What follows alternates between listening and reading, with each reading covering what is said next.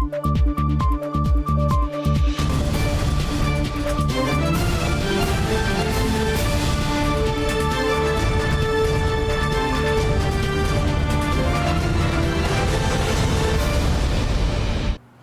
键时刻带您迅速掌握潮流趋势，欢迎您收看《财经趋势四点零》，我是赵廷玉。首先带您看到全球晶片荒还没有解决。美国商务部本周二公布的半导体供应链报告显示，关键晶片库存呢，从二零一九年的四十天下降到二零二一年的不足五天。那么主要瓶颈呢是在产能不足导致供需失衡，而问题在未来六个月内不会消失。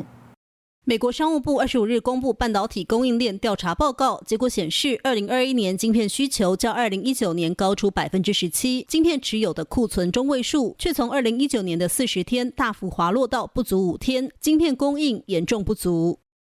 商务部长雷蒙多警告，供应链十分脆弱，没有出错余地，即使只有小幅度干扰，部分美企也可能暂时停摆。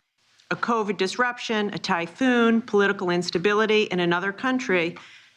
Has the potential to shut down an auto facility and harm American families in places like Ohio. 美国商务部在去年九月向台积电及三星等一百五十家半导体厂商征集意见，调查结果显示，自二零二零年第二季以来，半导体制造设备利用率都冲到百分之九十以上，意味在未增加新设备的情况下，能额外增加的产量有限。同时，晶片供需存在严重且持续的不对称状态。受访者认为，这种现象在未来六个月内不会消失。It's important to understand that there is a mix of places where there are shortages. and mix and, and places where there's adequate supply. 报告发现，晶片需求失衡集中在医疗设备、宽频和车用等三个产业。特定缺货项目包括传统逻辑 IC 制成的 MCU、类比 IC 及光学相关领域。We expect that these shortages get cleared up as 2022 progresses, and into 2023 there remains a tail of shortages, but we get steadily better as the uh, the months progress. 报告认为，主要瓶颈来自于产能不足，需要长期解决方案。为此，拜登政府砸下五百二十亿美元扶植美国国内的半导体生产，相关法案仍有待众议院通过。新唐人亚太电视燕杰编译。好，美国商务部透露呢，晶片荒至少延续半年，也有外资担心了，成熟制程呢可能供过于求。对此，台湾四大晶圆代工厂之一立基电董座黄崇仁在法说会上表示，从现有状况来看，下半年呢依旧是供不应求，晶片仍有上涨空间。立基电二十五号举行挂牌后首场法说会，董事长黄崇仁亲自说明。二零二一全年，立基电营收六百五十六点二三亿新台币，税后纯益一百六十点九二亿，大增三点二倍，每股纯益四点九二元。而展望今年，黄崇仁乐观看待，营收挑战八百亿，EPS 应该可以超过五块钱。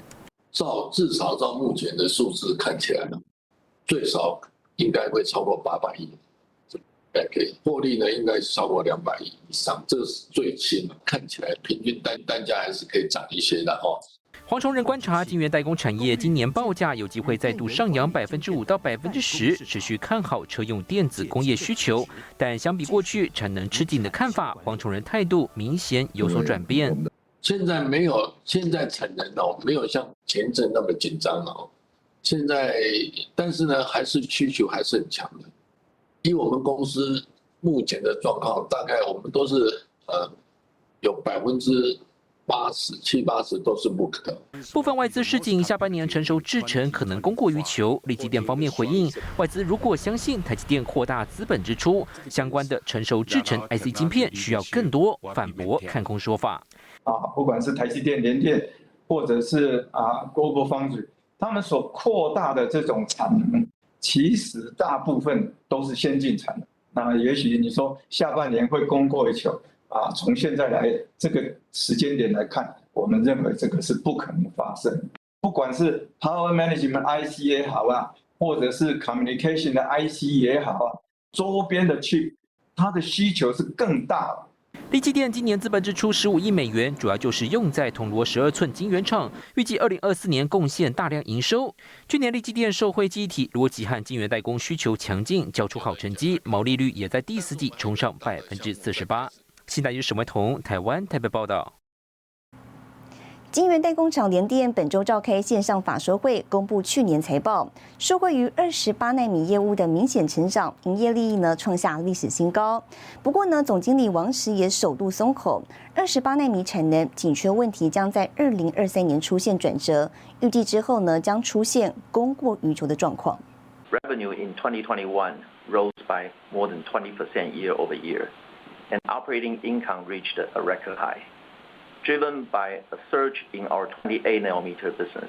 晶圆代工厂联电举行法说会，公布去年财报，营收超过了两千一百亿美元，毛利率百分之三十三点八，每股盈余达到了四点五七元。联电指出，二十八纳米产品营收大幅成长，强化平均售价，反映五 G、AIoT 和汽车大趋势相关的强劲晶片需求。展望今年第一季，预估晶圆出货量约两百四十二万片八寸约当晶圆，美元平均售价将季增百分之五，价动率维持满载。毛利率有望提升到百分之四十。Looking ahead into Q1 2022, we anticipate the demand across all nodes in UMC's addressable market will continue to outpace supply. 晶圆代工涨价趋势持续，各大厂商纷纷宣布扩产计划。尤其中国晶圆代工厂选择制程较成熟、也较不敏感的二十八纳米作为扩产首选。外界也持续关注联电如何看待未来市场供需。We do see the oversupply situation at 28 nanometer could happen beyond 2023, uh, not before 2023. But we still also believe the the the oversupply situation will be mild and short-lived. Global leading customer with a multi-year LTA commitment, we have approximately 80% coverage on our capacity, so we are confident. 联电去年资本支出二十三亿美元，预估今年资本支出将达到三十亿美元，其中百分之九十将用于十二寸晶圆，百分之十用于八寸晶圆产能。新唐亚太电视庄元婷，台湾台北报道。IC 设计大厂联发科去年创下营收高度成长的好成绩，执行长蔡立行预估，二零二二年营收将成长两成以上。另外呢，联发科预计今年全球五 G 手机渗透率将由近百分之四十成长至百分之五十以上。联发科旗舰处理器天玑九千效能大胜高通，成为全球第二块手机处理器，首款搭载手机今年三月就将正式推出，有望取得好成绩。We are making very good progress toward 2022 based upon our 20% plus revenue growth target this year. US $20 billion revenue is around the corner. We are confident to achieve our three-year mid-teens revenue CAGR target. 联发科执行长蔡立行形容，二零二二年将有好发展。今年手机营收将可季增百分之二至百分之十，毛利率维持百分之四十九。五 G 手机渗透率，联发科预估二零二二年将从百分之四十成长到百分之五十以上，总计七亿只。中国大陆以外市场，联发科五 G 晶片出货可望双倍成长。5G revenue is more than 50% on the overall smartphone already, and is continue to grow strongly this year. Uh, given the fact, uh, like we talked about earlier, the penetration rate will increase from last year 30% to this year globally more than 50%, mm-hmm. and we enjoy the global expansion again, not just in China. 由于智慧终端装置汇流趋势，联发科进行内部组织调整，紧速战斗团队，布局多元应用，聚焦手机、智慧终端平台以及电源管理三大业务，对未来三年营收复合成长率中双位数成长目标深具信心。热门的元宇宙话题也成为法人询问焦点。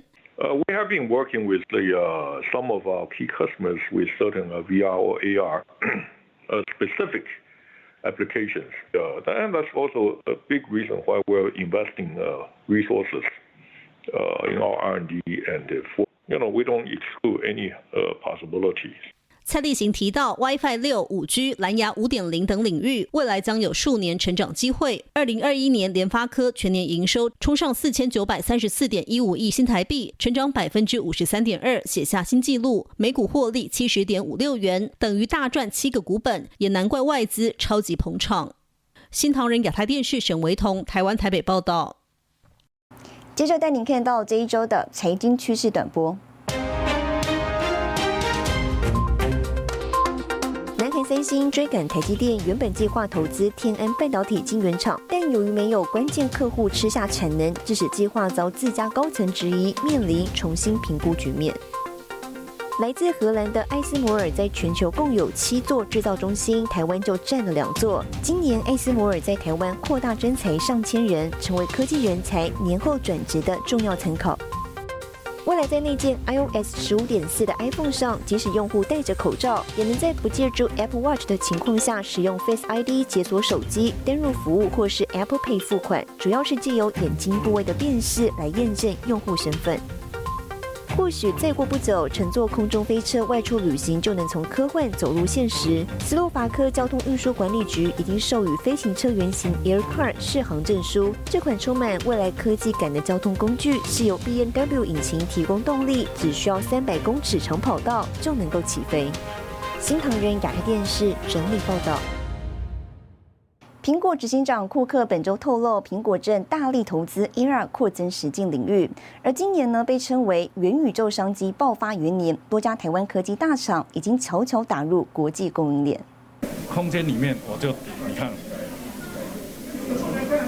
看三台三个不同的内容，哦，我在这里看到多大，你知道吗？一百二十寸的荧幕。手机画面投射到视网膜，用眼球操作，还能辨识手势、三 D 空间感测。这台号称全球最轻便的 AR 眼镜，出自台湾业者。元宇宙商机，台湾科技大厂可不缺席。的确啦，我们有在接触这几家做眼镜的了，哦，他们也有跟我们有。哦，那哪一家我现在不方便。是，这一次一百多克哈，我们应该是一百克以下。今年，今年，今年就有。再接下来这个。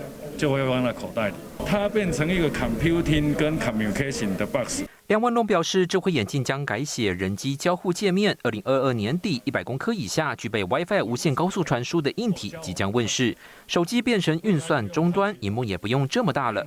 市场传出，台湾系制裁大厂金星科技获得苹果关键 IP 供应商 Imagination 合作，有机会抢食元宇宙大饼。苹果二零二三年即将端出的 AR/VR 眼镜，主要组装厂就传出是国内和硕带头领军。今年是一个技术的大突破，今年。应该会开始大量发展什么？大量发展这个教育啊，这个收修会议，还有一些医疗和工业应用哈。业界预估 AR/VR 技术今年快速发展，未来体积更轻巧，也会更容易成为民众日常穿戴装置，渴望成为切入元宇宙重要门户。台湾科技大厂抢先布局。现在就是曾一豪、沈维彤，台湾台北报道。美光透露，年底前关闭上海 DRAM 设计业务，被认为是防止人才跟技术外流。更详细的新闻内容，休息一下，我们马上回来。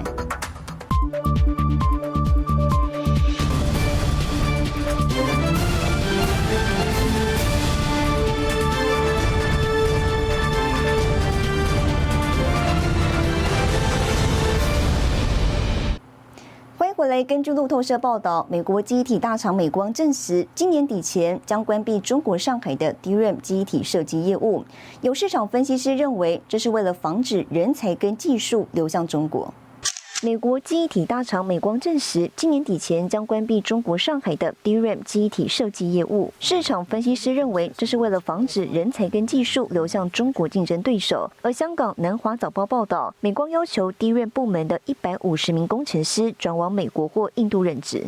Tremendous opportunity that as we look at uh, expansion of our fab sites globally, tremendous opportunity for the U.S. with passage of CHIPS Act and FABS Act to support the U.S. semiconductor industry, which is extremely important for economic growth, national security considerations, as well as driving innovation for America on a global stage. 即便目前专注于 DRAM 晶片的中国厂商只有紫光南京、福建晋华跟合肥长兴，不过匿名美光员工指出，美光部分高层跟员工已经遭中国竞争对手挖角，美光担忧技术智慧财产权外泄，因此去年十二月决定这项计划。I think it's very important that intellectual property of companies is protected uh, in all geographies across the world uh, because a company like Micron, we just turned 40 and over 40 years we have invested billions of dollars into developing new technologies. 与此同时，日经亚洲评论报道，中共资助的清华紫光集团放弃了两个城市的大型机体晶片设厂计划，而当初聘请的日本尔必达前社长坂本信雄也早已在去年下半年离开紫光。新唐人亚太电视胡尊汉、赵廷玉整理报道。接下来带你浏览这一周的重要财经数据。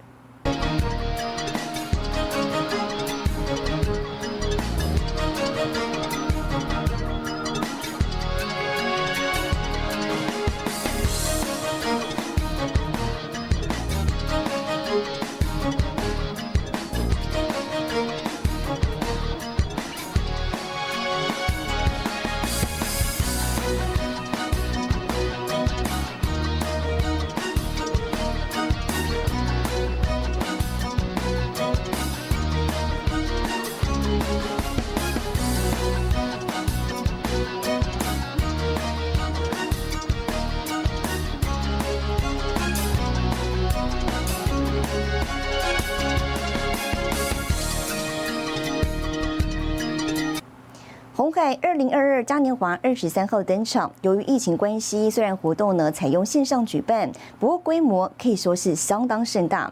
红海董事长刘扬伟表示，二零二二年面对的挑战更多，但机会呢同样是过去数十年来前所未见。集团在关键两大领域——电动车以及元宇宙商机，都将扮演要角。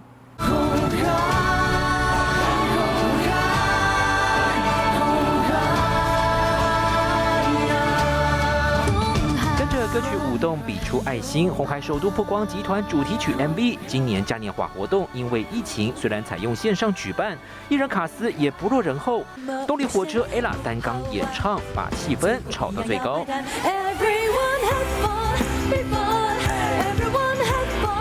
嘉年华结合元宇宙、电动车两大话题，充满科技风格。二零二一年，红海合并营收五点九四兆元，年增百分之十一，前三季获利大增七成。董事长刘安伟表示，今年第一季虽然是季节性传统旺季，过年期间红海重要厂区甚至只有两天假期，可以说 Q1 荣景前所未见。去年我们做的不错，今年我们一定要做得更好。二零二二年比起二零二一年，红海面对的挑战会更多，但是。带来的机会也是过去数十年前所未见。去年红海科技嘉年华秀出三款电动车，展现自主研发能量。近期与 GoGoRo 合作布局印尼。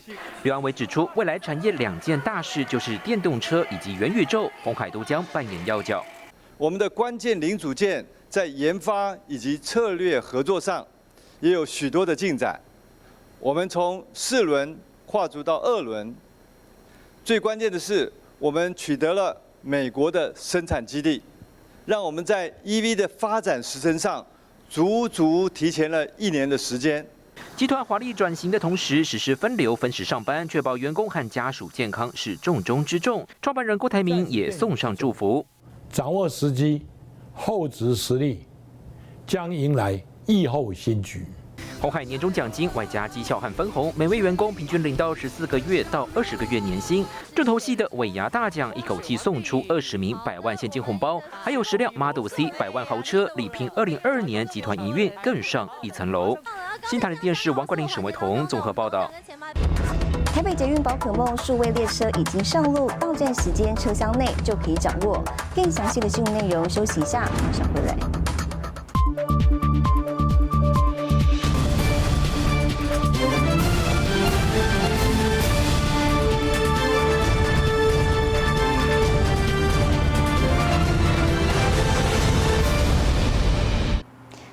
来，科技部本周三举办新春记者会，今年将改制为国家科学及技术委员会。科技部长吴振中表示，未来新的国科会将持续扮演台湾科技创新推动引擎。他强调了台湾未来产业发展不能只靠半导体，还有其他四大关键面向。科技部将变成新的国科会，也就是国家科学及技术委员会。科技部新春记者会正式宣布，今年部会组织将改组成为国家科学及技术委员会，为行政院辖下负责科技发展计划、主导科技预算，同时身兼管考、统筹协调资源分配的角色。新的国科会显然责任更巨大。如果走到国际的时候，新的国科会或者是去年现在的科技部呢，应该是代表台湾的科技。所以，如果是这样的前提之下，我们在做科技的布局，一定是要。吸手其他部分一起来做电动车，或者是我刚刚讲这个通讯、低轨通讯卫星，这个几个项目都是台湾在二零三年必须要，而且很有机会可以帮台湾要上国际。科技部去年六月发布《太空发展法》，低轨通讯卫星、太空产业无法抵定。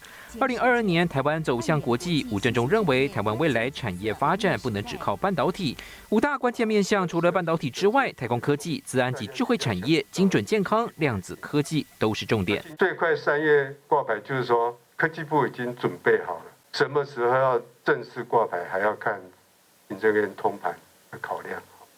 那那我说。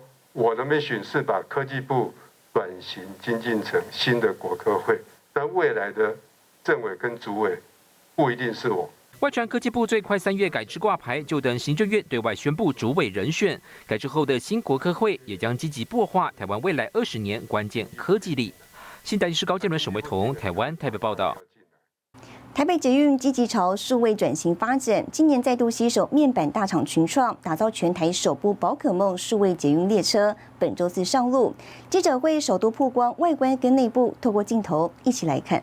数位列车出发，小白起航。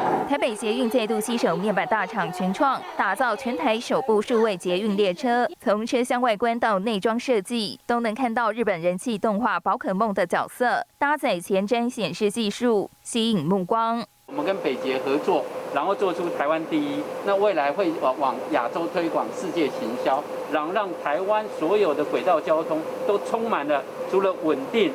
呃呃，安全、准时呃以外，还有欢乐。这次的合作可以说是强强联手。我们这部列车现在就是专属在板南线。我刚才也提到说，我们呃一年可能有两亿的这个人次能够呃搭载，所以呃希望就是在尖最尖峰的时间呢，都能够来呃上线呃服务。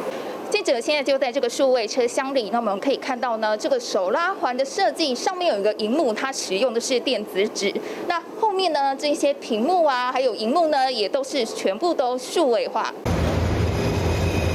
借鉴日本 JR 特色，台湾首部数位列车导入高阶液晶显示荧幕与电子纸，全球首发的三十六寸 R 八百四 K 曲面数位广告荧幕及四十八寸液晶到站显示荧幕，提供下车出口位置和乘坐车厢的距离、起站到站所需时间等多项乘车资讯，整合群创、新达、正耀、元泰及瑞讯智能等多家业者技术，串联系统到场域经营的生态系。用一个云平台，可以节省掉非常多的人工，同时把广告的效益发挥到最大。所以我们想，这个是应该是呃第一步而已。我们也希望能够拓展到更多的这个地方，甚至跨出国门到新南向的所有的这个国家，来去推展我们这样子的一个新技术的 Total Solution。台北捷运积极朝数位转型发展，包括去年九月在西门站打造数位展览空间，今年一月推出的捷运人流资讯管理专家系统及全台首部数位捷运列车，提供民众多元服务，也展现台湾显示器产业的竞争力。新唐亚太电视曾一豪、李晶晶，台湾台北报道。